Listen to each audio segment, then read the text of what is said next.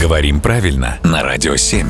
Владимир, мы рады вас приветствовать. Доброе утро. Доброе утро, Владимир. Э, Наш слушатель Андрей из Пензы интересуется, ну вот когда в очередной раз начался топот над нашей головой, он пишет, ну в квартире сверху, жена сказала, что звук однотонный, а я сказал, что монотонный. Так это же слова синонимы, но все равно хотелось бы узнать, кто из нас прав. Спасибо. Вернем мир в семью. Правы все, потому что однотонный и монотонный — это синонимы. Пусть нас не смущает наличие слова «однотонный» в значении предназначенный для перевозки грузов, не превышающих по весу одной тонны. Не-не-не, мы говорим сейчас про звук. Да, а это слово «однотонный» в словарях дается с таким значением. Однообразный по тону звучанию, точка запятой, монотонный. То есть, видите, одно через другое толкуется.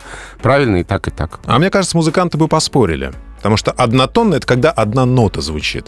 А вот когда монотонно — это какое-то что-то циклично повторяющееся, как мне кажется. Более ритмичное ты имеешь в виду, что-то такое. Ну, может быть, да, да.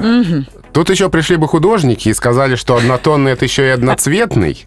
Кстати, да. И в этом творческом споре мы бы потерялись, но мы не потеряемся, потому что монотонный есть такое значение. Прекрасно, разобрались. Спасибо. Спасибо, Володь.